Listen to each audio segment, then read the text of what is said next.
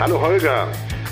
Jetzt inszeniert ihr schon seit mehr als 20 Jahren super innovativ, mutig und immer charmant Marken in ganz beeindruckender Form. Ganz herzlichen Glückwunsch. Ich freue mich auf unser Podcast. Ciao. Moin, liebe Leute. Unsere Agentur Nest One feiert in diesem Jahr ihren 20. Geburtstag und wir möchten diesen Anlass nutzen, im Rahmen eines Podcasts mit alten Weggefährten und Kunden auf die wichtigsten Meilensteine der letzten zwei Dekaden zurückzublicken und über spannende Projekte und natürlich gemeinsame Erlebnisse zu sprechen. Herzlich willkommen zu einer neuen Folge von 20 Minuten gern noch länger. Heute mit Jürgen, mit Jürgen Rösker, einem Wegbegleiter der ersten Stunden oder der ersten Jahre von Nestuan, ähm, einem inzwischen liebgewonnenen Freund und einem Experten, den wir sehr, sehr gerne dazu holen oder er uns, wenn es um die Verbindung von digitalen Themen und dem realen Raum gibt äh, geht. Jürgen ist äh, inzwischen äh, Unternehmer oder war immer schon Unternehmer, inzwischen mit einer äh, Unternehmung seit Jahren selbstständig, kommt als internationaler Topmanager, aber aus verschiedenen Tech-Konzernen und bezeichnet sich selber als digitaler Handwerker. Ich lasse das mal so stehen, denn es macht ganz viel Raum für das, was jetzt kommt von ihm persönlich, wenn er sich vorstellt. Erstmal herzlich willkommen, lieber Jürgen. Ja, hallo Holger, herzlichen Dank für die Einladung. Ja, ich habe es gerade anmoderiert. Ähm, ich habe es im Vorgespräch gesagt. Gefühlt ein dreiseitiger Lebenslauf, der allerdings nicht auf Unstetigkeit, sondern auf eine wahnsinnige Karriere zurückblickt, die in den 80er Jahren in den, ja, dem, dem Prä-Digitalisierungszeitalter in den Anfang nahm. Aber unsere Hörerinnen und Hörer haben äh, wahrscheinlich wahnsinnig Lust, die Geschichte zu hören, weil es zeugt einfach von dieser tiefen Kompetenz, die du heute in dem Bereich hast. Und ich freue mich auch nochmal darauf, wenn du uns in den nächsten zwei, drei Minuten mal erzählst, wo kommst du her und wo bist du da gelandet oder der geworden, der du heute bist. Ja, danke, Holger, mache ich gerne. Also gegen Ende der 80er Jahre bei der Höchst AG gestartet äh, im Bereich Kommunikationstechnologie, äh, ganz schnell mit dem Thema Glasfaser und PC-Netzwerke wahrgenommen, bin ich dann Anfang der 90er zu WordPerfect, damals Weltmarktführer für Textverarbeitungssysteme, gegangen, habe dort den Vertrieb mit äh, aufgebaut. WordPerfect war deshalb so faszinierend, weil die praktisch jede Sprache der Welt abgebildet haben und gleichzeitig auf fast jedem Computersystem der Welt liefen. Also damit ideal für globale Konzerne, um halt übergreifend äh, äh, Textverarbeitung zu betreiben. So und diese ganzen IT-Welten, die schmolzen ja damals äh, zusammen, also die alten IBM Mainframes kombiniert mit PC-Netzwerken, Unix-Rechnern und so weiter und so weiter. Und die Agentur, die damals WordPerfect betreut hat, die hat mich gefragt, ob ich nicht äh, zu ihnen rüberkommen möchte, um vielleicht auch mal das ganze Thema Marke noch besser zu verstehen, aber eben auch bei dem Thema Marke mit mitzuhelfen äh, für äh, IT-Anbieter äh, wie Informix und Oracle und Sun Microsystems etc. Und das habe ich viele Jahre gemacht, äh, bin dann aber werbeseitig auf die FMCG-Seite gewechselt, habe damals den Thomas Hirche kennengelernt, der gerade Alles Müller oder was entwickelt hatte und habe dann dort noch zwei Jahre lang ähm, klassische klassischen Markenaufbau als als äh, Berater äh, mit äh, begleitet, mit betrieben und äh, bin dann aber wieder zurück zu meinen Kabeln und Strippen zur äh, Deutschen Telekom, habe dort äh, das Thema digitales Fernsehen mitgeholfen aufzubauen, bis dann aber äh, Ende der 90er Brüssel der ganzen Geschichte einen Strich durch die Rechnung machte, weil äh, man der Meinung war, entweder, entweder Coax oder DSL. Die Telekom hat sich für DSL äh, entschieden. Und dann bekam ich plötzlich das Angebot bei CompuServe äh, einzusteigen als General Manager, um die Marke zu revitalisieren. Und das habe ich mit großer Freude gestartet, habe dann auch CompuServe in WordPerf äh, in, in, in äh, AOL integriert und dann äh, 2001, nachdem die große Internetblase geplatzt war, das ganze Thema äh, Interactive Marketing aufzubauen für äh, AOL und äh, das haben wir viele Jahre sehr erfolgreich gemacht, haben letztendlich auch die ganze Gattung Online-Advertising hier in Deutschland mit vielen äh, Kollegen gemeinsam äh, aus den anderen äh, Vermarktungsbereichen äh, erfolgreich umgesetzt, um, um dann ähm, meine eigene kleine Unternehmung zu starten. Äh, dort äh, im Kontext Brand Community Building und Social Media und wurde dann aber von einem Kunden nochmal äh, für mehrere Jahre an Bord geholt, nämlich die R-Plus-Gruppe, wo ich dann das Marketing mit äh, geleitet habe und auch die gesamte Digitalisierung mit vorangetrieben habe, bis hin zur Übernahme durch die Telefonica. So, und seit 2014 äh, konzentriere ich mich äh, komplett auf meine kleine Firma und äh, wir machen alles rund um das Thema Customer und Digital Experience Excellence und arbeiten dort für viele spannende internationale Unternehmen. Wow, okay. Ich hätte es besser nicht zusammenfassen können und auch nicht kürzer. Ähm, ich glaube, wir gehen äh, im Verlauf unseres Gesprächs nochmal auf das Thema Innovation ein. Ähm, ich bin mir sicher, dass das, was in den 80ern und 90ern, Stichwort Glasfaser hier passiert ist, uns zum Teil heute um die Ohren fliegt. Ich freue mich, ähm, oder positiv ähm, mehr Innovationen fordert. ich freue mich auf jeden Fall äh, darauf, dass wir das Ganze gleich absolut äh, nochmal vertiefen und den, äh, den Hörerinnen und Hörern einen Einblick geben in das, was man da heute aus dieser spannenden Vita alles machen kann. Extrem spannend. Weißt du denn noch, also äh, es ist jetzt wirklich, glaube ich, 20 Jahre her, erinnerst du dich noch, ähm, wo und wann wir uns kennengelernt oder vielleicht auch unbewusst vielleicht im Nachgang das erste Mal über den Weg gelaufen sind?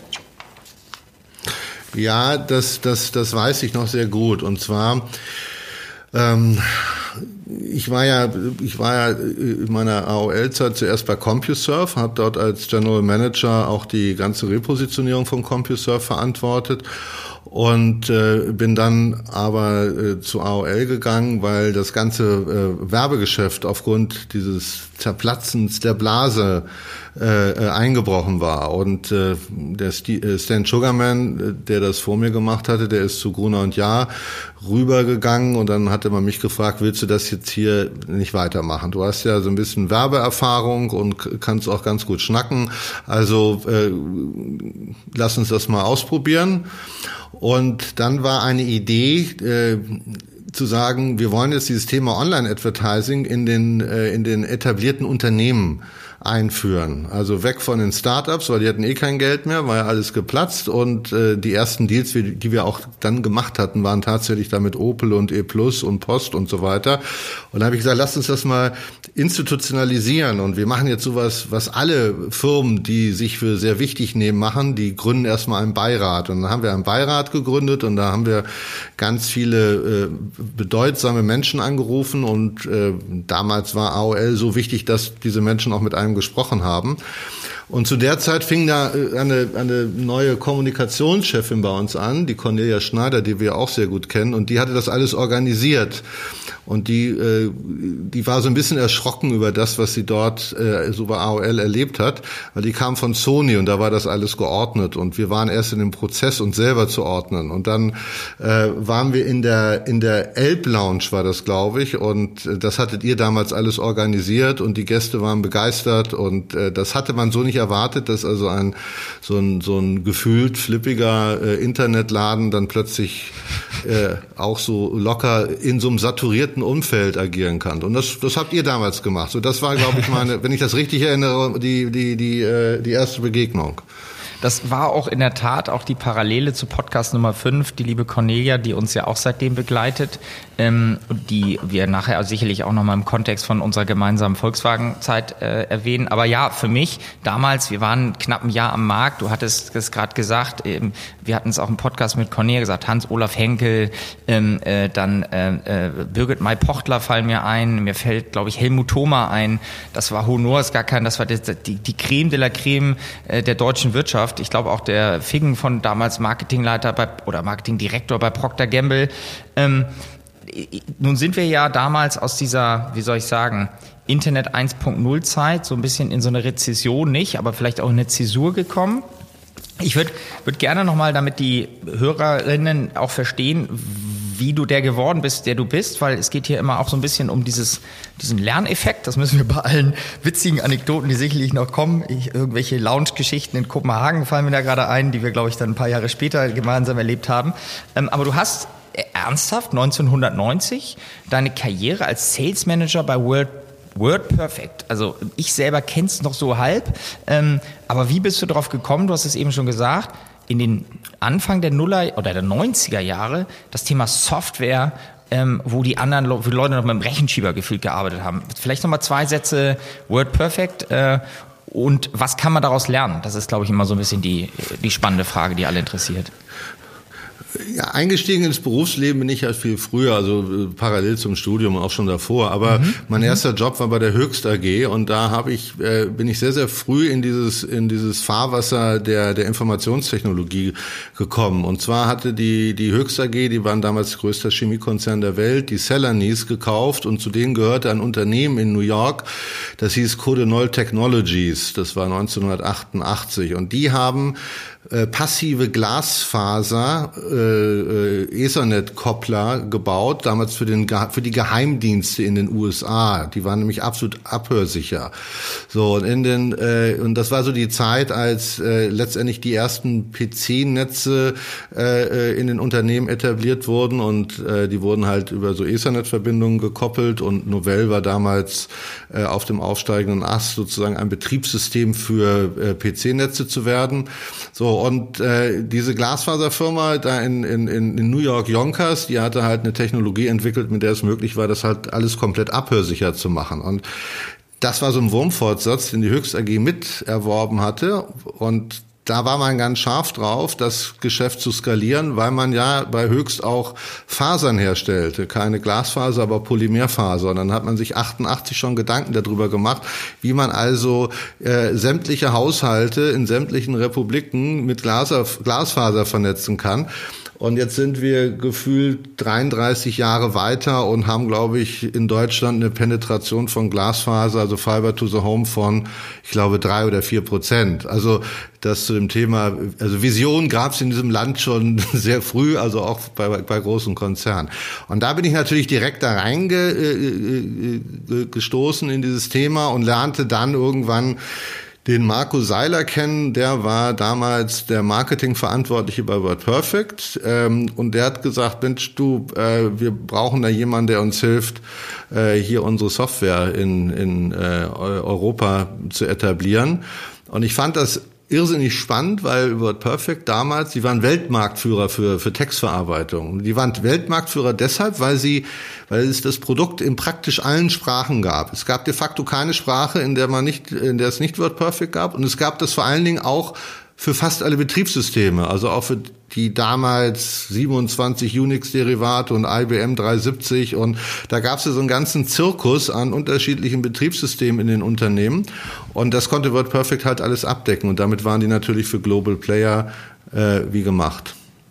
Wow, also ich finde gerade das Thema Glasfaser extrem spannend, wenn wir nachher nochmal über den Ausblick und über die Digitalisierung und über das, was uns auch aktuell verbindet, das spannende Projekt, in das du uns gerade mit reingeholt hast, dazu später mehr. Ich glaube, es gab auch mal eine Initiative, gefühlt auch Ende der 80er von der Bundesregierung damals, ganz Deutschland mit Glasfaser auszustatten, hat nicht so ganz geklappt.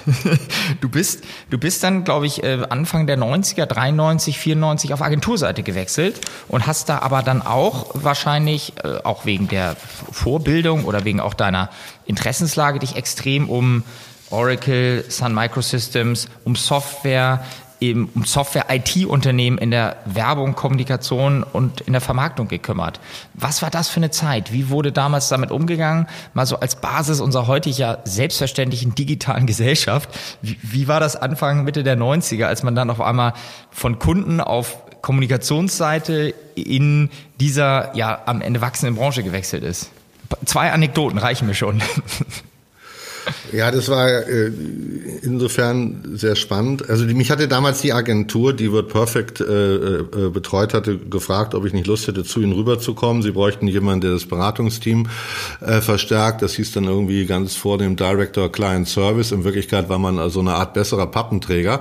Und äh, man hat letztendlich äh, letztendlich äh, geholfen, äh, die, die, die, die kommunikative Strategie zu entwickeln. So und dieser dieses ganze IT und Software Business hat sich ja zu der Zeit gerade äh, wirklich in der Breite entwickelt. Alle waren dabei. Das waren so die goldenen 90er der, der Informationsgesellschaft. Äh, so, und äh, jetzt ging es halt darum, die äh, diese, wir nannten die immer Macho-Technical Nerds äh, und ihre Ideen zusammenzubringen mit den wirtschaftlichen und äh, äh, anwendungsspezifischen Bedürfnissen äh, der Menschen in Unternehmen und auch in Privathaushalten. Und das war damals die Herausforderung und äh, das hat äh, einige Jahre sehr viel Spaß gemacht, aber dann habe ich gesagt, ich, ich möchte noch mal die andere Seite kennenlernen, also die klassische Markenwelt und dann hatte ich die Chance, damals beim Thomas Hircher einzusteigen und äh, auch als sein Partner und äh, da haben halt so Dinge stattgefunden wie alles Müller oder was und Ferrero und die Händlereinführung vom Smart und und, und und und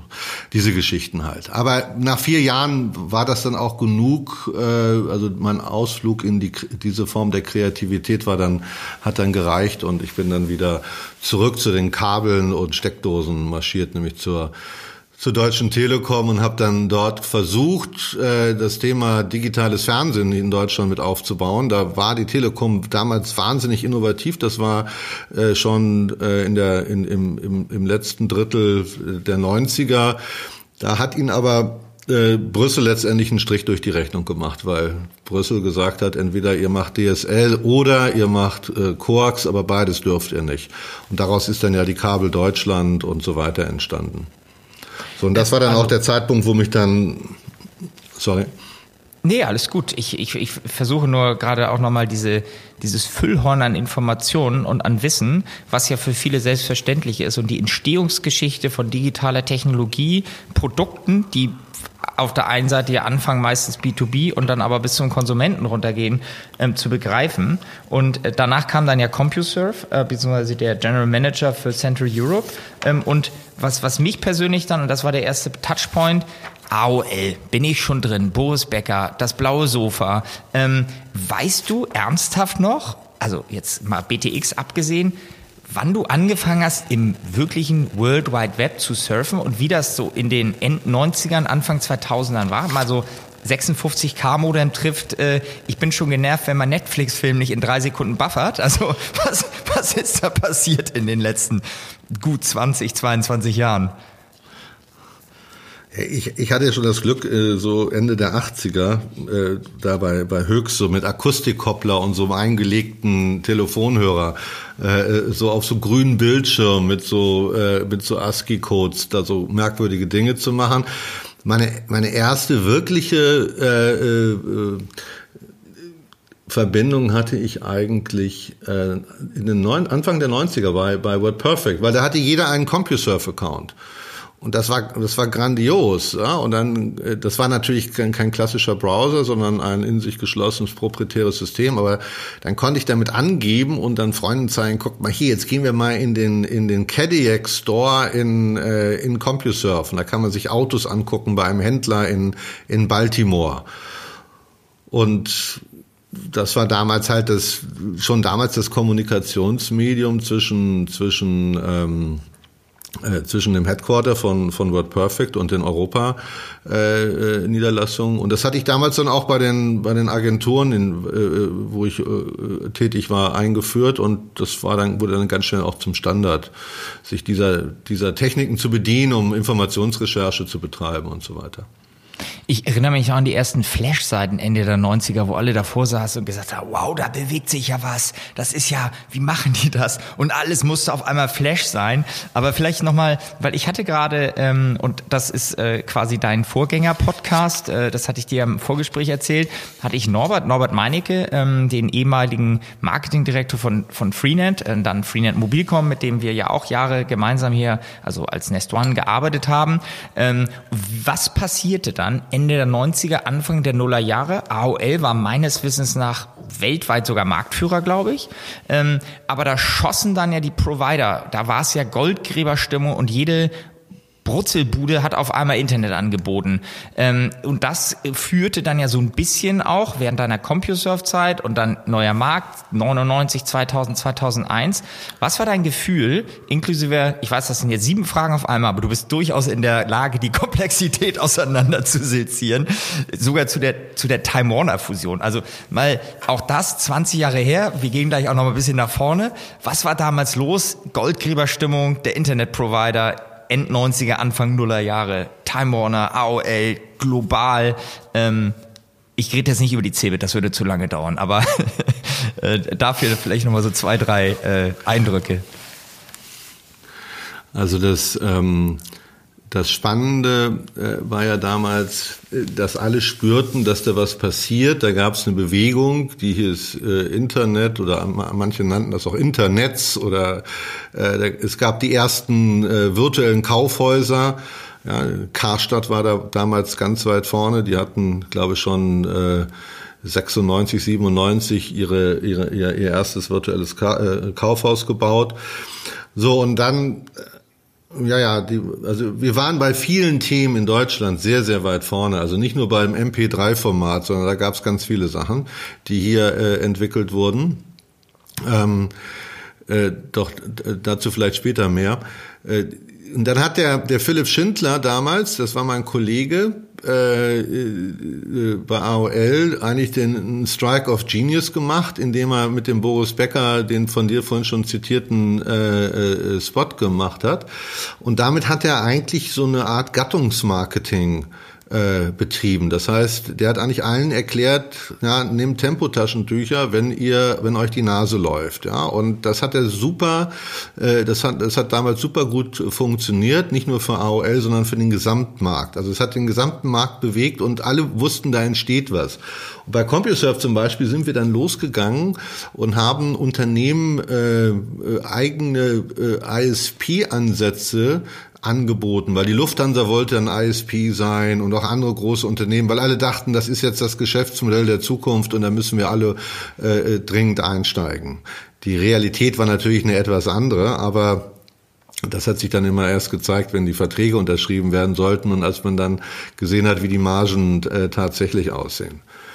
So, und äh, AOL war tatsächlich Weltmarktführer, äh, was das Thema, was das Thema äh, Online-Providing anging. Äh, hatten damals von Klaus Teubrich aufgebaut, die größte Online-Redaktion, die es zu den Zeiten gab. Ich glaube sogar in ganz Europa. Da hatte eine Mannschaft von fast 400 Menschen dort. Die waren äh, auch alle exzellent ausgebildet. Der, der Klaus kam ja von, von Gruner und Jahr.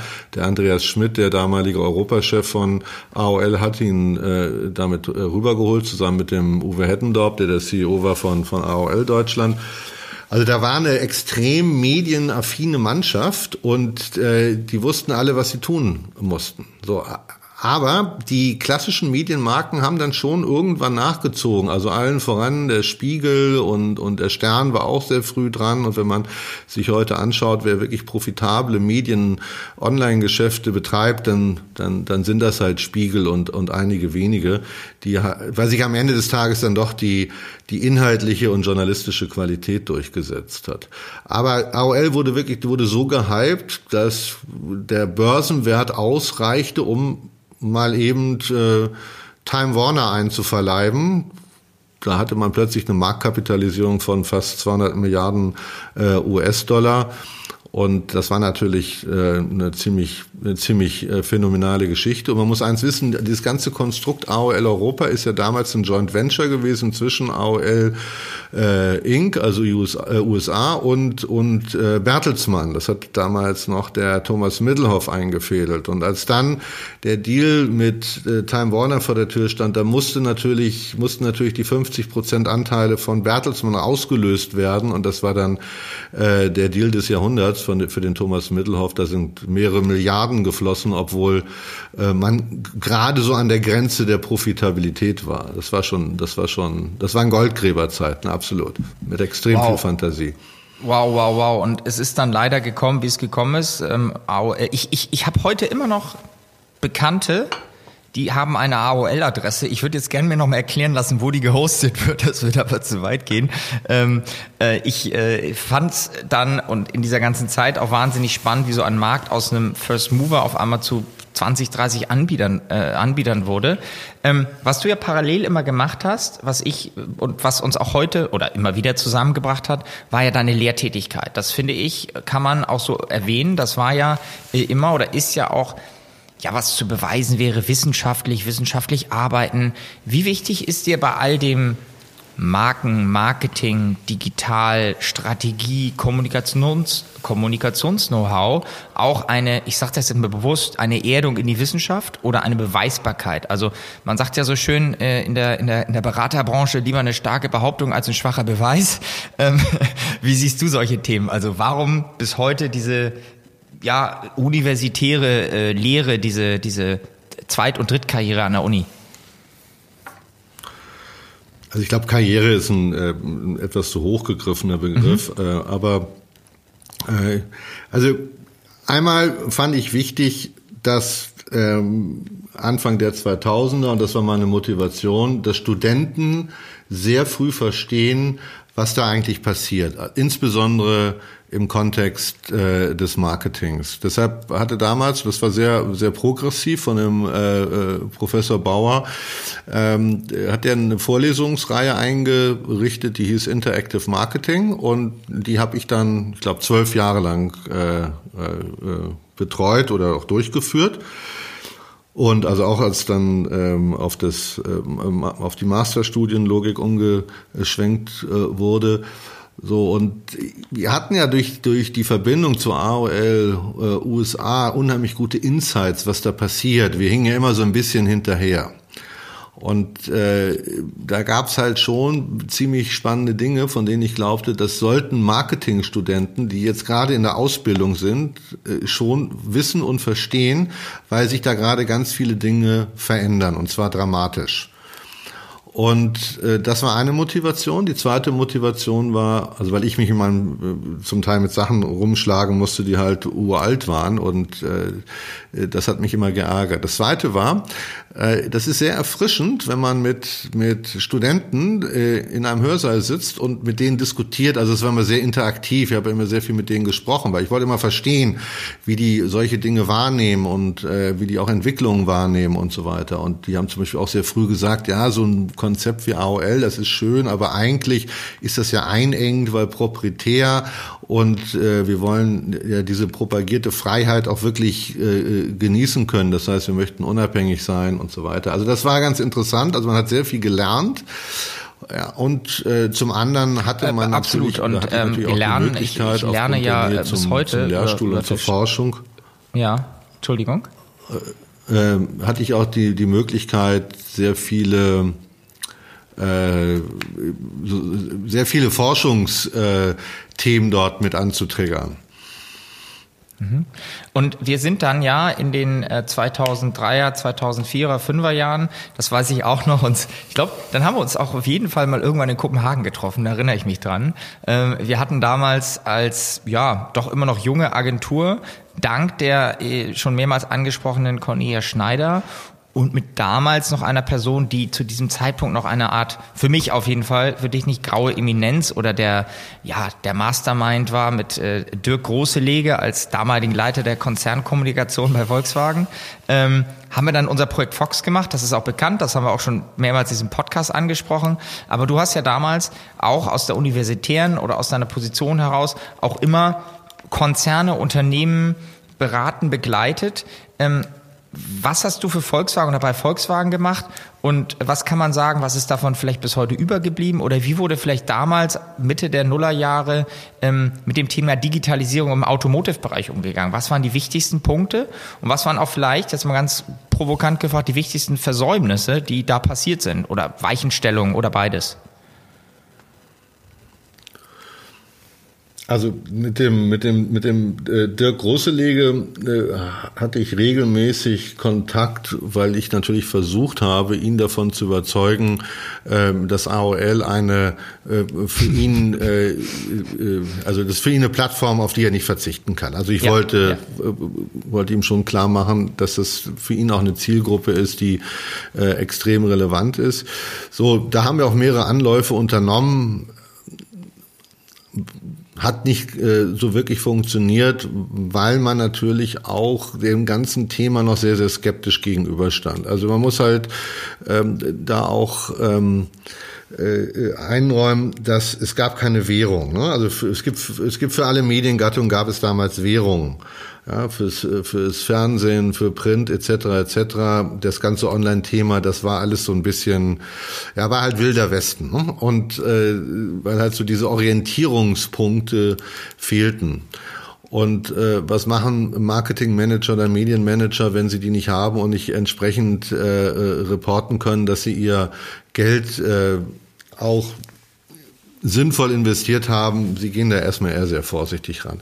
Der Dirk war da auch immer eher vermittelnd. Mit dem, mit dem Dirk Großeleger habe ich dann später, und das war, und da habt ihr im Wesentlichen durch das Projekt Fox die Türen aufgemacht, weil ihr gezeigt habt, wie man ähm, sehr mutig und äh, sehr innovativ äh, äh, Produktkommunikation betreiben kann und, und äh, wie man letztendlich Menschen auf einer komplett anderen Ebene abholt, das Thema Sound Foundation reanimiert. Die Sound Foundation, das war mal eine Initiative der, von Volkswagen, ich glaube in den 90ern äh, ist es entstanden. Also da, da wurden am Ende so VW-Busse an so junge tourende Künstler äh, äh vermietet. Und da gab es eine Kooperation mit Sennheiser. Also es gab ein, so einen Bus und ein paar Sennheiser-Mikrofone und da und das wurde dann einfach betreut. Und das war in einer Phase, wo man bei Volkswagen sehr, sehr stark auf dieses Thema Musik gesetzt hatte. Also ich erinnere mich noch so an die, an die Pink Floyd und Genesis äh, äh, Golfs. Und da gab es ja immer so, so Musiksondermodelle ein paar Jahre. Also da muss irgendein Musikbesessener gewesen sein, der äh, damals diese Editionen gemacht hat. Und da ist möglicherweise auch die Sound Foundation entstanden. Und der, der große Lege, der, der rief mich dann an und sagte, äh, überleg doch mal, was man damit machen kann. Und dann haben wir daraus eine, eine Plattform gemacht. Und dann hat die Cornelia Schneider das äh, übernommen. Und dann haben wir daraus äh, einen Nachwuchs, eine Nachwuchsplattform gemacht, zusammen äh, mit, mit äh, Universal und einigen anderen aus der Musikindustrie. Und da sind ziemlich coole Sachen entstanden, so mit Private Concerts und äh, das war eine große Musikcommunity. Und äh, also das war im Prinzip alles integriert, was dann viele, viele Jahre später erst zum Standard wurde. Aber ich glaube, das wird jetzt den Rahmen sprengen, wenn man da, wenn man da eintauchen würde. Aber das macht auch Sinn, weil jetzt löst sich für mich das Bild. Ich war damals ja noch jung oder jünger. Ähm, da war ja auch ein Frank Briegmann, der äh, CEO von, von, äh, von Universal, auch mit in Kopenhagen. Ich erinnere mich, irgendwann steckten mal Dirk Großelege, damals noch Herr Großelege, Frank, das war in der Musikbranche, den hat man geduzt und wir beide duzen uns in der Lounge in Kopenhagen fest nach einer doch sehr witzigen Nacht in, in unserem Club Fox. Ähm, ich, ich weiß ganz genau noch diese Zeit, als wir beim Projekt Fox was war da digital? Wir haben noch eine MTV-Kampagne geschaltet, wir haben über sogenannte Foren kommuniziert ähm, und wir haben am Ende des Tages Live-Begegnungen gebaut. Und ich erinnere mich noch ziemlich genau, du bist dann ja nach deiner AOL-Zeit, immer parallel die Lehre, bist du dann relativ schnell zu E Plus oder danach zu E Plus gegangen, zur E Plus-Gruppe. Ähm, und irgendwann rief dann, jetzt kommt ein weiterer Bekannter und Achtung, ähm, auch wieder AOL, rief dann Gunnar, Gunnar Bender bei mir an ähm, ich wusste ja, dass du bei der Plus bist. Ich wusste auch, dass er da ist. Und sagte, Holger, wir haben hier so ein Projekt. Wir haben hier in Berlin so ein digitales Kommunikationstool, eine Bühne, eine Begegnungsstätte, die kommt aus dem alten Lobbyismus und die führen wir gerade, oder Jürgen führt die gerade strategisch in die Digitalität. Ähm, das ist unser Basecamp, äh, das ist in der, äh, das unter den Linden, ihr kennt euch hier in Berlin aus. Ähm, wir brauchen jemanden, der das umbaut. Bis April. Das war, glaube ich, im Februar der Anruf. Äh, und ich dachte, ja, April, das sind ja irgendwie, das ist ja noch über ein Jahr. Also, nee, nee, du hast mich falsch verstanden, bis April. Und wir haben eine neue Location. Ich glaube, wir hatten sechs, sechs Wochen Projektzeit für diesen Umbau. Äh, am Ende hat's geklappt. Aber gib uns noch mal so zwei, drei Ideen. Dann ging's ja für dich zur E-Plus-Gruppe zum Thema, wie wird, und das ist meine konkrete Frage, digital und real, was heißt das Wort Plattform in deinem Verständnis und was war das Basecamp und was hat es für Berlin, was hat es aber vielleicht auch, wir kommen gleich auch nochmal vielleicht zu deinem digitalen Magazin, was hat es an Impact gehabt für die Marke und was war die Idee dahinter? Dann ja schon deutlich fortgeschritten in den 2010er Jahren. Ähm, was kann so eine Plattform für eine Marke? Du machst vielleicht doch nochmal Sinn, kurz bei der Sound Foundation einzusteigen. Äh, Sehr gerne. Rückkopplung, die, wie du magst. Da, da, da war die Idee, ähm, Nachwuchskünstlern eine Bühne zu geben, in der sie sich, in der sie sich darstellen können. Auf der anderen Seite Musikliebhabern eine Plattform zu geben, wo sie jungen Künstlern äh, zuhören können, beziehungsweise sich sogar äh, deren Musik runterladen können. Und ähm, das Ganze war gekoppelt an ein gegenseitiges Engagement. Das heißt, die Musiker haben ihre Musik hochgespielt, die Musikinteressierten haben sich äh, die Sachen angehört, haben Credits vergeben, etc. etc., äh, damit man sich zurechtfindet, weil Newcomer heißen ja deshalb Newcomer, weil man sie nicht kennt, haben wir damals so etwas wie eine explorative Suche entwickelt, so dass man nach den äh, äh, GEMA-Standards diese einzelnen äh, Musiker bestimmten Musikrichtungen und damit Künstlern zuordnen könnte, konnte. Also wenn du ich möchte gerne Musik hören wie U2, dann hast du halt die Nachwuchskünstler gefunden, die so ähnliche Musik gemacht haben wie U2. So, und daraus sind natürlich auch eine ganze Menge äh, Künstler äh, nach oben gespült worden. Das war ganz interessant. Da war der, der ähm, der, der Kollege Briegmann nicht ganz unschuldig dran. Und ähm, wenn eine Band genügend Credits hatte, dann durfte sie ein Konzert machen und Volkswagen hat das organisiert und das waren dann so Private Concerts, ja, die dann irgendwo äh, stattgefunden haben auf kleiner Bühne mit sehr exklusiven äh, äh Zuschauern und so weiter. Also da, da ist, die Plattform war in dem Falle eine Begegnungsstätte äh, mehrerer mehrerer äh, Interessen und das hat äh, sensationell funktioniert. So, und die Plattform, die Gunnar Bender meint, äh, oder die du gerade im Kontext von Gunnar Bender angesprochen hast, äh, das Basecamp, äh, das ist im Wesentlichen durch den Gunnar mit aufgebaut worden. Und zwar hatte er den Auftrag, letztendlich eine Plattform in Berlin aufzubauen, die etwas unkonventioneller die Beziehung äh, in die Politszene aufbaut, indem dort äh, in einem Teil öffentlichen Raum Debatten geführt werden zu aktuellen Themen. So, und da hat der, der Gunnar schon eine ziemlich äh, äh, coole Programmatik aufgebaut. Und äh, die hat schlussendlich dazu geführt, dass da so Leute wie der Bill Gates und äh, der, der John Kerry hinkamen, aber auch äh, wirklich sehr einflussreiche Harvard-Wissenschaftler, um dort über das Thema Daten und Ethik äh, zu diskutieren und zu philosophieren. So, und da wurde die Politik mit eingebunden, aber es wurden auch alle anderen mit eingebunden. Also das war, äh, das war halt ein, eine, so ein Teil öffentlicher Raum. Und das wurde parallel digital äh, ausgestrahlt und das hatte zum Teil größere Reichweiten als das ein oder andere Politmagazin. So, und dann haben wir gesagt, okay, jetzt sind wir bei dem ganzen Thema Digitalisierung an einem Punkt gekommen, wo die Menschen halt im, äh, im Zusammenhang mit einem Mobilfunkunternehmen mehr wissen wollen als eine SIM-Karte und ein Smartphone. Lasst uns doch dieses Basecamp dahingehend ausbauen, dass wir alle Use Cases, die es gibt, einmal dort abbilden und erlebbar machen. Also äh, praktisch zeigen, wie diese Fernbedienung fürs digitale Leben funktioniert im Zusammenhang mit Fitness oder Haussteuerung oder Entertainment oder Gaming oder oder was auch immer. Und äh, das war dann dieser äh, äh Überraschungsüberfall äh, bei euch, weil, weil wir gesagt hatten, äh, wenn das einer kann, äh, dann äh, äh dann ihr und äh, Ja, ja ich, ich, möchte Gunnar, ich möchte Gunnar auch nochmal loben, der äh, uns ja oder mich auch lange, lange begleitet. Ich glaube, Gunnar ist einer der Netzwerker. Ähm, inzwischen ist er, wenn ich richtig äh, informiert bin, bei TikTok angekommen. Ähm, hat ja immer Public Policy, Kommunikation, Inszenierung und vor allen Dingen, ich weiß noch, damals hat er schon mal ein Buch geschrieben. Ich glaube, das hieß irgendwie was, der Lobbyist, ich weiß es nicht. Ähm, aber ein wahnsinnig spannender Netzwerker. Und der hat wirklich das Wort Druck aufbauen oder den Satz Druck aufbauen, Druck halten perfektioniert, äh, weil er uns von sechs Wochen äh, haben wir den Job gemacht, der, ah, wenn man mal, wenn man mal mit, mit einem Spitzenstift rechnet, hätte er sechs Monate gedauert. Ähm, das war Pain in the Ass, aber ich glaube, im wahrsten Sinne des Wortes hat sich wirklich gelohnt. Heute gibt's das Basecamp so auch noch. Inzwischen ist äh, E Plus von Telefonica übernommen. Wir haben ein bisschen blaue Farbe gemacht und das Konzept dieser Bühne, dieser Plattform ist etwas anders. Ich sage das jetzt mal unwertend. Ähm, was ist für dich, vielleicht nochmal da ein kleiner Exkurs, bevor wir zu dem aktuellen, für dich ja unternehmerisch wichtigen Thema der IMG kommen. Was ist für dich Berlin? Also, weil wir ja gerade sagten, es gab diese Zeit Anfang der 2010er Jahre, da sind wir auch sehr aktiv geworden mit dem Thema auch der Fokussierung auf Brand Experience Architecture. Ich sage das hier ein bisschen Eigenwerbung darf sein.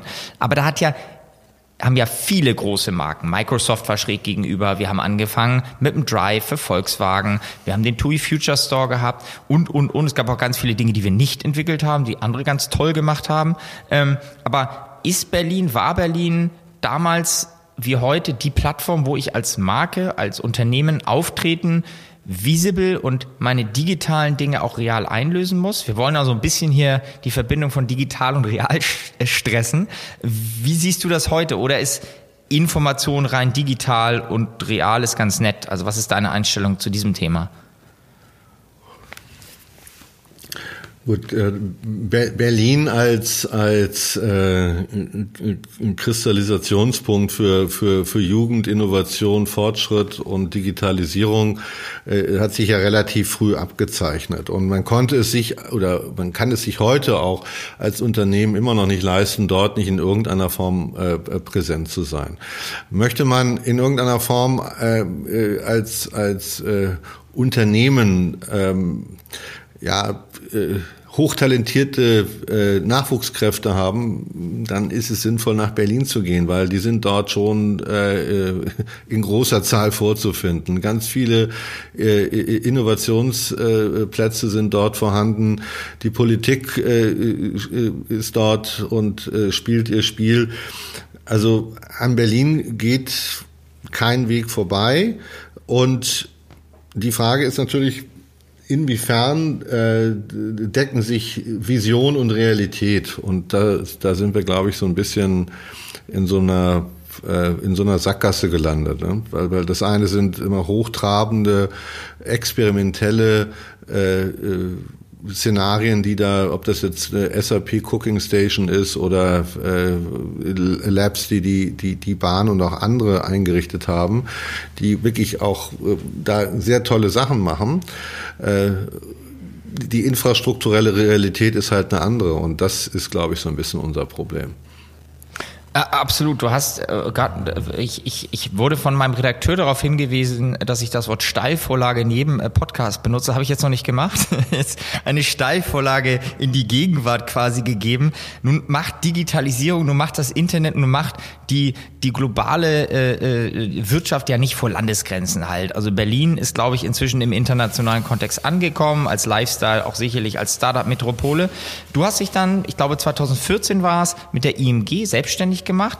Du hast dort mit deinem Team digitale Ökosysteme entwickelt. Du hast ähm, Themen beratend und auch Projekte äh, selbst umgesetzt für Kunden von äh, Audi, Deutsche Bahn, Volkswagen und Co. Vielleicht dazu nochmal, weil da kommen wir so ein bisschen auf die Zielgerade. Was ist die EMG? Was macht sie aktuell? Und vielleicht ein, zwei Projektbeispiele, damit man versteht. Ähm, ich meine das ganz bewusst. Wie gesagt, eine Digitalisierung oder eine Marke macht ja nicht in Deutschland halt, in Europa, sondern die funktioniert global. Und die IMG ist so habe ich dich verstanden, so habe ich es erlebt, ja auch global aufgestellt äh, im Kontext von digitalen Ökosystemen. Was, was macht ihr genau? Also der, der, der, der Kern ist, Unternehmen zu helfen, äh, über etwas, das wir datenbasierte Empathie nennen, äh, die Experience mit ihren Kunden, insbesondere auf den digitalen Kanälen, zu verbessern. Und äh, um da mal ein Beispiel zu geben, mit Audi haben wir ein Projekt gemacht, da ging es darum, die Vermarktungs äh, Einführung von dem e-tron zu begleiten. So, und, äh, und zwar bevor der e-tron überhaupt äh, fertig ist, also praktisch eine Vorvermarktung zu betreiben. Und dafür haben wir, ähm, dafür sollte ein, ein, ein, ein Content Hub entwickelt werden, der sehr editorial und, und, und, und äh, sehr redaktionell ähm, äh, aufgebaut ist. Und dann haben wir gesagt, ja, das, das kann man, das kann man so machen. Lasst uns doch erstmal hingehen und versuchen, äh, zu verstehen, was sind denn überhaupt die Themen, die für Menschen, die sich mit Elektromobilität beschäftigen, relevant ist. Und dieses Thema Relevanz trifft äh, Kontext, das spielt eine ganz, ganz große Rolle in unserem Geschäft. Und wir haben ein Verfahren entwickelt, das heißt Relevanzanalyse und damit sind wir in der Lage, sehr genau zu identifizieren, was sind denn die primären äh, Interessen, die ein Kunde oder ein, ein, ein, ein potenzieller äh, äh, Käufer hat, äh, im Zusammenhang mit einem Produkt oder einer Marke. Das ist da war jetzt Audi ein sehr schönes Beispiel, weil da gab es so eine Vorübung und zwar rund um das Thema SUV. Und äh, ich glaube, also Audi hat eine gewisse Anzahl an Suchanfragen. Ich möchte jetzt auch da keine Details ähm, äh, preisgeben zum Thema äh, SUV und und und Audi.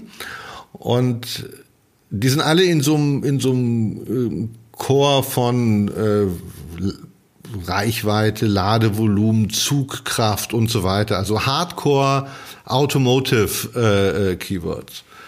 So, und dann gibt's aber eine Unzahl von, von Themenfeldern rund um äh, das Thema SUV, die eher sekundär sind, äh, mit denen sich kein Mensch beschäftigt, wie äh, Supermutti mit dem Kajak ins Wochenende äh, reiten oder sonst etwas. So, und äh, diese Form der Analyse hat dann äh, den Managern dort aufgezeigt, oh, jetzt das ist vielleicht die große Chance, vielleicht einen etwas unkonventionellen Weg äh, zu gehen. Äh, Jürgen, guck doch mal mit deinem Team, was da rund um das Thema Elektromobilität stattfindet.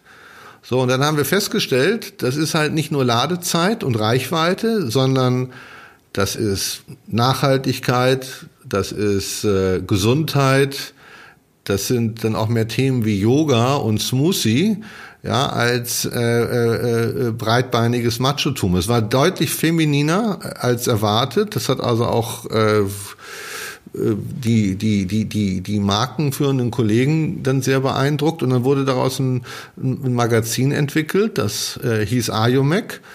Und das war so aufgebaut, dass letztendlich alle Themen, die rund um Elektromobilität dort abgebildet wurden und entsprechend auch äh, gefunden wurden bei, bei Google, weil die Homepages der Konsumenten sind halt Google und Facebook und eBay und nicht die Herstellerseiten. Die Hersteller denken immer, man steht, man macht morgens auf und sagt sich, ah, was für ein schöner Tag. Jetzt gehe ich doch mal auf die Webseite äh, von äh, Sixt und dann gucke ich mal, was da so passiert. Das ist natürlich alles Blödsinn, sondern das ist alles Relevanz getriggert und die Relevanzökonomie ist ganz einfach. Ich hier jetzt sofort und derjenige, der dort erscheint, der wird genommen, der ist im Spiel. So, und da gab es zum Beispiel so ganz interessante Use Cases wie Mietwohnung und Elektromobilität. Wie passt das zusammen? Weil sich ganz viele, ja, die sich mit Elektromobilität auseinandersetzen, die Frage stellen, wie kann ich überhaupt ja, in, äh, in, in Eppendorf, Eimsbüttel, Ottensen lebend überhaupt ein, ein, Elektroauto halbwegs sinnvoll betreiben, wenn da auf, gefühlt auf 1000 Einwohner zwei äh, Ladesäulen sind. So, und das waren dann so die Themen, die wir dann gespielt haben. Und jahrelang war Audi mit dem Thema Elektromobilität und Mietwohnung bei Google an erster Stelle. So, und das ist halt ein rein datengetriebener Ansatz und deshalb datengetriebene äh, Empathie, weil wir haben eine absolute Aversion gegen dieses Hippotum. Also Hippo ist ein Akronym von dem Avinash Kaushik und steht für Highest Income Participating Person Opinion. Also der mit der längsten Erfahrung und dem höchsten Rang, der sagt dann, äh, in meinen 30 Jahren habe ich das und das gelernt und das machen wir jetzt so. Das stimmt halt nicht mehr. Das äh, passt perfekt in die Zeit, glaube ich auch. Also immer von seiner Meinung überzeugt und sagen, das ist so und die einzige Wahrheit.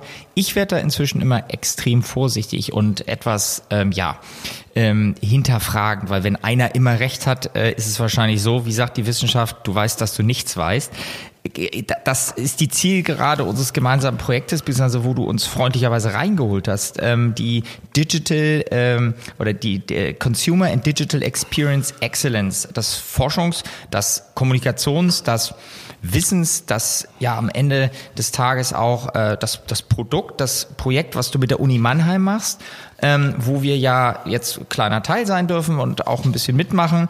Ähm, was heißt das konkret? Also wie kann man, und das finde ich wahnsinnig spannend, datenbasiert, natürlich sind Daten, wir kennen den Film Social Dilemma, wir wissen, wie wir uns in Funnels bewegen, wir wissen, was das mit uns macht. Ich selber, die Anekdote kennst du jetzt, glaube ich, zu Genüge. Ich selber bin in dem derbsten Outdoor, Sport und äh, Adventure Funnel, was es gibt. Wir haben eine eigene Gruppe aufgemacht, wo wir jede Woche die neuen Adventure- und Outdoor-Marken, die uns vorgeschlagen werden, auf den Social-Media-Kanälen posten, weil wir, ich, du glaubst es nicht, es gibt immer noch ein Unternehmen aus der Schweiz, was aus Kevlar irgendwelche Hoodies hinstellt, mit denen könntest du theoretisch auch in, in ja, ich will das Wort bitte nicht verschönigen, aber mit denen könntest du auch in ein Krisengebiet gehen, äh, weil die schusssicher sind. Frage ich mich, wofür brauche ich das, wenn ich durch die Lüneburger Heide einen Ultrarun mache? Wahrscheinlich gar nicht, sieht aber geil aus, ist teuer und ist nochmal ein USP. Ähm, also Thema datenbasiert und daraus dieses, dieses Projekt. Ähm, vielleicht dazu nochmal zwei, drei Details. Die CDX E. So ist es ja richtig, ne? Customer äh, Digital Experience Excellence. Ähm, was ist das? Was wollt ihr damit erreichen?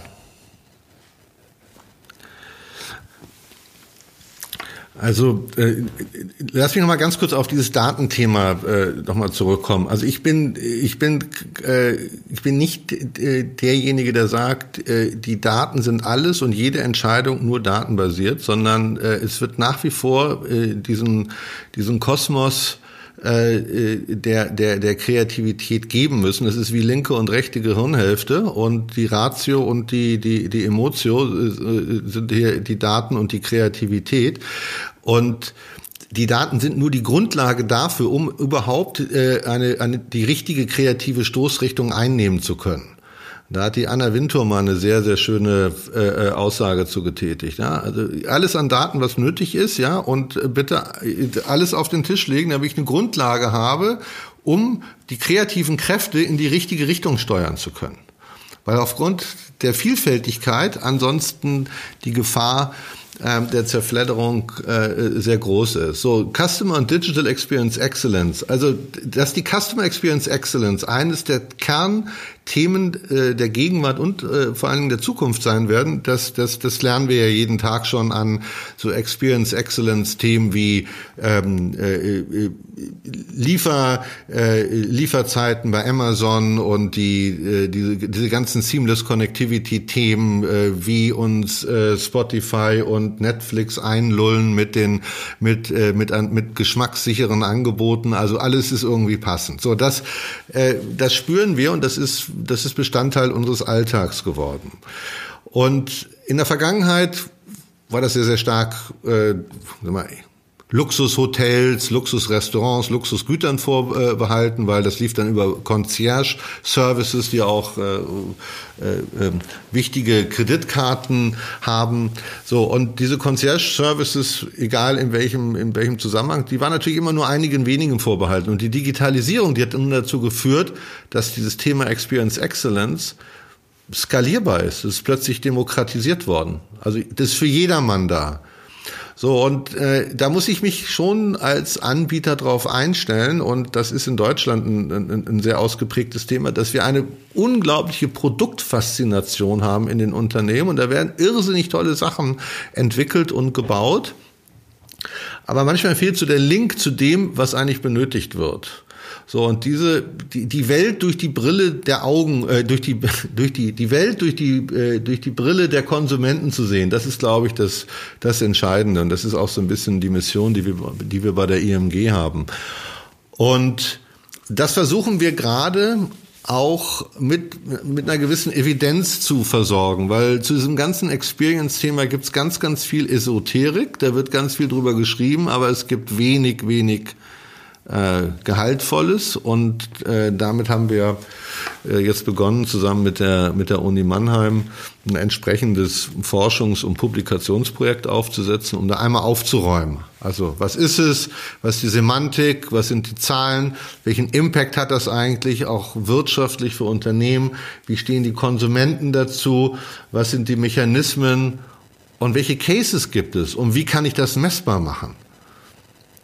Einfach wow. um einmal aufzuräumen und Klarheit zu bekommen. Ich möchte einmal kurz äh, den Link einspielen, www.img.ag. das ist Jürgens äh, Firma, die er mit seinen Kollegen betreibt. Äh, wir dürfen hier Werbung machen, noch und nöcher. Das ist äh, völlig egal, vor allen Dingen für unser Netzwerk. Ähm, Thema, du hast es gerade gesagt, bewusst machen, Dinge, auch dieses Thema, ja, man kennt es aus den USA, es ist groß geworden, so vor anderthalb Jahren, die Masterclasses. Du hast parallel zur äh, CDXE äh, auch noch die Digital Academy gemacht ähm, oder betreibst sie gerade, wo du Top Executives ähm, eine, ja, eine Rosskur positiv Einblicke gibst. Was ist, was ist die Digital Academy? Wie, was kann man sich darunter vorstellen? Ähm, ist das sowas wie, ähm, ist ja keine Social Media Academy, sondern es geht ja um viel, viel, viel, viel mehr. Was bezweckt ihr damit? Die, die, die Digital Academy at MBS, so ist die, die, die offizielle Firmierung, weil es ist am Ende ein Spin-off der, der Mannheim Business School. Und die ist gegründet worden mit dem, mit dem ähm, Hintergedanken, Managern das, äh, das Rüstzeug zu geben, äh, erfolgreich digitale Transformationen durchzuführen. Das ist 2015 entstanden. 2016 fanden die ersten Kurse statt. Äh, in der Regel sind die Teilnehmer so Ebene Vorstand 1, Vorstand minus 2, Vorstand minus 3 maximal.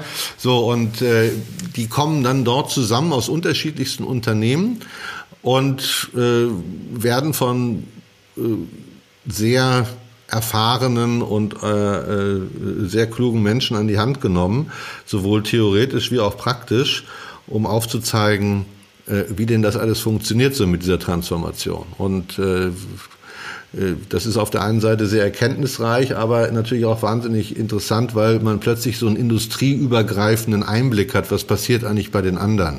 Und da sitzen plötzlich äh, äh, Porsche-Manager mit, mit Menschen von der UBS und der BASF zusammen und komplett unterschiedliche Industrien. Die Probleme sind aber ähnlich. Und wie können wir das jetzt vielleicht auch gemeinsam lösen?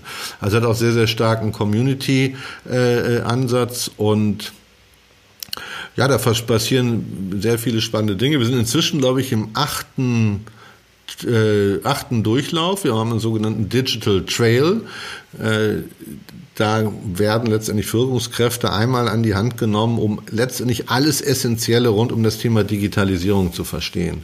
Und da haben wir Leute vom MIT und von Stanford und aber auch viele deutsche Unternehmer. Wir hatten zum Beispiel den Giesbert Rühl schon dort als, als, ähm, als Industriesprecher. Das, der Giesbert Rühl ist CEO von, von Klöckner und hat dort die, die, Stahl, die digitale Stahlhandelsplattform aufgebaut und eingeführt. Und also wir haben ganz viele Praxisthemen und das ist auch ganz wichtig, um aus diesem äh, theoretischen Kosmos ein bisschen rauszukommen und allen auch den Mut zu geben. Äh, es gibt diesen Weg und ihr müsst ihn am Ende gehen und äh, wir zeigen ja. euch auch Möglichkeiten, wie man, wie man da sehr überzeugend sein ja. kann. Inspiration. Ich möchte einen Loop noch schließen, bevor wir zu unserem Finale kommen. Wir sind nämlich nicht bei 20 Minuten, gern noch länger. Ich glaube, wir schaffen dreimal die 20 Minuten. Aber ich höre dir gebannt zu. Das mache ich immer schon. Ähm, du hast damals gesagt, äh, damals, mh, hm, damals genau, du hast vorhin gesagt, dazu reden wir nachher nochmal, weil du vielleicht äh, wusstest, dass die Frage kommt, äh, wie steht Deutschland in Sachen IT und Digitalisierung heute, deiner Meinung nach, weltweit im Vergleich zu unseren A, europäischen Nachbarn, B, wenn wir über China reden, weiß ich, dass dort wahrscheinlich ein Gefälle kommt da. Ähm, wurde das, was du vorhin gesagt hast, in den 80er, 90er Jahren, was als Innovation da war, digitales Fernsehen, äh, digitale Infrastruktur, das ganze Thema Glasfaser, ähm, wie wurde das oder was ist deine Meinung liegen? Wie wurden Dinge richtig gemacht oder was müssen wir einfach mehr machen? Vielleicht einfach mal äh, Jürgen Rösker zum Thema, wie steht Deutschland in Sachen IT und Digitalisierung heute da, weltweit im Vergleich? Das kann man, glaube ich, ganz gut bei dir abladen, diese Frage. Ja, aber da gibt's ja, da gibt's ja jede Menge Tabellen und, und äh, die sind jetzt nicht so sehr ermutigend, weil äh, man in der Tabelle eigentlich eher abrutscht und nicht weiter äh, nach, nach, nach oben geht. Also da gibt's äh, was, was ähm, äh, was Digital äh, äh, Government angeht, Länder wie Estland, die sind uns da weit, äh, weit äh, voraus und äh, man kann jetzt jede Disziplin nehmen, aber ich glaube, das ist auch vermessen, äh, das zu tun. Ich glaube, man muss bei der bei der Ursachenfrage starten und äh, wir sind und können, glaube ich, äh, unheimlich stolz darauf sein, was an Ingenieursleistung hier entsteht und äh, es wird auch immer so ein bisschen der Eindruck vermittelt, das Thema Digitalisierung Digitalisierung ist komplett verschlafen worden. Der Thorsten Dirks hat mal den Satz äh, geprägt, die erste Halbzeit ist verloren, die erste Halbzeit der Digitalisierung. Das ist, die erste Halbzeit war die der B2C Digitalisierung. Die ist definitiv verloren und da werden wir auch so schnell keinen Fuß mehr an den Boden bekommen. Äh, wir haben jetzt äh, da die Google, Facebooks und Co. vor Augen. Äh, die, die, der Wettbewerb aus China ist nochmal ungleich größer, weil die halt gleich alles integrieren und in so eine Can't Live Without Logik gehen, also nicht überlebensfähig ohne, ohne WeChat in China. Die B2B Spielzeit, die haben wir noch nicht verloren. Da passieren ganz, ganz viele Dinge und äh, das kommt, wird aber nicht so richtig in die Öffentlichkeit gespielt. Also da, da kann man schon sagen, dass da, da sind wir sind wir bei vielen, vielen Themen, insbesondere äh, was Automatisierung angeht, äh, was was ähm, äh, im Maschinenbau, in Fertigungsanlagen passiert und so weiter. Also die, die, die automatisierte Laseranlage muss halt Mikromillimeter genau schneiden und das sind halt Dinge, die das, das, das, das passiert hier in Deutschland. Wenn wir auf die Infra, also die Innovation ist in jedem Falle vorhanden und möglicherweise hat man äh, bei all der Begeisterung, was da passiert, unterschätzt, welche infrastrukturellen Rahmenbedingungen notwendig sein werden, um da überhaupt im internationalen Wettbewerb mithalten zu können. Und das sehen wir natürlich jetzt in so einer Phase der Pandemie, dass wir bei, bei so Themen wie Digital Education dramatisch hinten dran liegen. Wir haben keine, wir haben keine Infrastrukturen, die Schulen sind nicht darauf vorbereitet, die Universitäten sind nicht darauf vorbereitet. Ob das Thema, lass uns das Thema äh, Homeoffice nehmen. Äh, die ganzen Digitalkonzerne, die lachen darüber, weil die arbeiten seit, seit Jahren so. Das ist für die völlig normal, virtuell global Konferenzen zu halten und äh, Arbeitsprozesse aufzusetzen. Äh, ich habe das Gefühl, dass wir in Deutschland bei vielen noch im Improvisationsmodus sind. Also das hat auch viel mit Haltung zu tun und sehr, sehr viel mit Veränderungswilligkeit zu tun, aber eben auch mit infrastrukturellen Rahmenbedingungen. Siehe die Anzahl der Glasfaseranschlüsse, die wir in Deutschland haben. Ja, das ist ein schönes Beispiel. Was waren das? Oder wo wir stehen. Bis 5 Prozent? Ja. Was hattest ich du gesagt? 5 Unter 5 Prozent, ja? 5. Ja, ja okay, ja, aber ja. Äh, spannende Perspektive, wieder was gelernt. Finde ich spannend, dass in diesem Fall B2C, wie wir es gelernt haben, klar, okay, es gibt ein Zalando, aber dann war es das auch in Deutschland und äh, äh, keine Ahnung, äh, irgendwie ist, glaube ich, der Gründer von Shopify auch aus Koblenz, wenn ich es richtig weiß. Mein Geschäftspartner Frank äh, hat da mir sowas erzählt, aber das ist ja jetzt auch kein deutsches Unternehmen in diesem Sinne. Ähm, aber das mit der zweiten Halbzeit und B2B, äh, mega. Ähm, was denkst du, du hast gerade das Stichwort gesagt, Pandemie, Corona, ähm, Gibt es durch diese Pandemie deiner Meinung nach Innovationssprünge? Wir beide haben, ich durfte sie ja neulich auch schon wieder digital treffen, wir haben eine Tochter im gleichen Alter. Ähm, ich weiß, wie ich mich bei iSurf, wie sie sich da versucht reinzuquälen, die Kadenz der Internetleitung und das Thema Homeschooling. Ähm, äh, glaubst du, dass so eine Situation, so eine Chance ähm, auch innovative oder dass die Sprünge in der in der Geschwindigkeit der Innovation und der technologischen ähm, Innovation macht? Also bringt uns das nach vorne on the long way? ich, man, man sieht ja bei vielen, die ganz einfach improvisiert haben. Und da kann man ja durch jede, durch jede Branche gehen. Also äh, es gibt, guck dir den, den Steffen Hensler an, der hat jetzt so wirklich, äh, der muss sich jetzt wirklich keine Sorgen machen, äh, wie er finanziell durchs Leben kommt. Äh, trotzdem hat er ganz, ganz schnell äh, die, die Hensler Kochboxen auf die, äh, äh auf die Reise geschickt. Ich glaube, am 23. Dezember hat er 1600 äh, Heiligabend-Pakete, äh, Heiligabend-Menüs verkauft. Also der hat mehrere 10.000 äh, äh, äh, Dinger da angeschoben. Und da gibt's ganz viele. Und ähm, das ändert natürlich die Einstellung zu diesen Themen dramatisch, weil ich mich damit auseinandersetzen muss. Und da gibt es sehr, sehr viele, die sind da extrem konstruktiv. Wir hatten da einen Fall in Hannover, die haben wir durch Zufall entdeckt. Das ist ein, so ein Spielwarenladen, hatte ich schon mal erwähnt. Ja, dieser Spielwarenladen musste halt zumachen. Und jetzt machen die halt virtuelle Weltreisen und äh, machen daraus Firmen-Events. Wir haben da mit denen unsere Weihnachtsfeier gemacht. Das war ziemlich lustig und äh, es gibt das eine wie das andere. Und ich glaube, was allen klar wird oder klar werden muss, ist, dass äh, am Ende des Tages äh, da eigene Kreativität und auch äh, äh, Willenskraft, Dinge anders oder neu zu machen, ganz entscheidend sein wird. Aber das geht natürlich nur für äh, Umfelder, wo das auch denkbar ist. Also äh, wir dürfen jetzt nicht die ganzen äh, äh, Künstler und und ähm, äh, äh, andere äh, Professionen vergessen, die ganz einfach gar nichts machen können, weil es einfach keinen Raum gibt. Lass uns an die ganzen Studenten denken, äh, die jetzt halt nicht mehr kellnern können oder Taxi fahren können oder sonst irgendetwas. Also äh, da wird auch mit Digitalisierung und Kreativität wenig Raum bleiben. Aber in Summe muss man eins sagen, und das ist auch Teil von dieser CDXE-Initiative, wir machen da gerade so eine kleine Forschung, welche beeindruckenden Innovationen gab es denn jetzt eigentlich in den letzten zwölf Monaten, wo sich wirklich Unternehmer neu erfunden haben?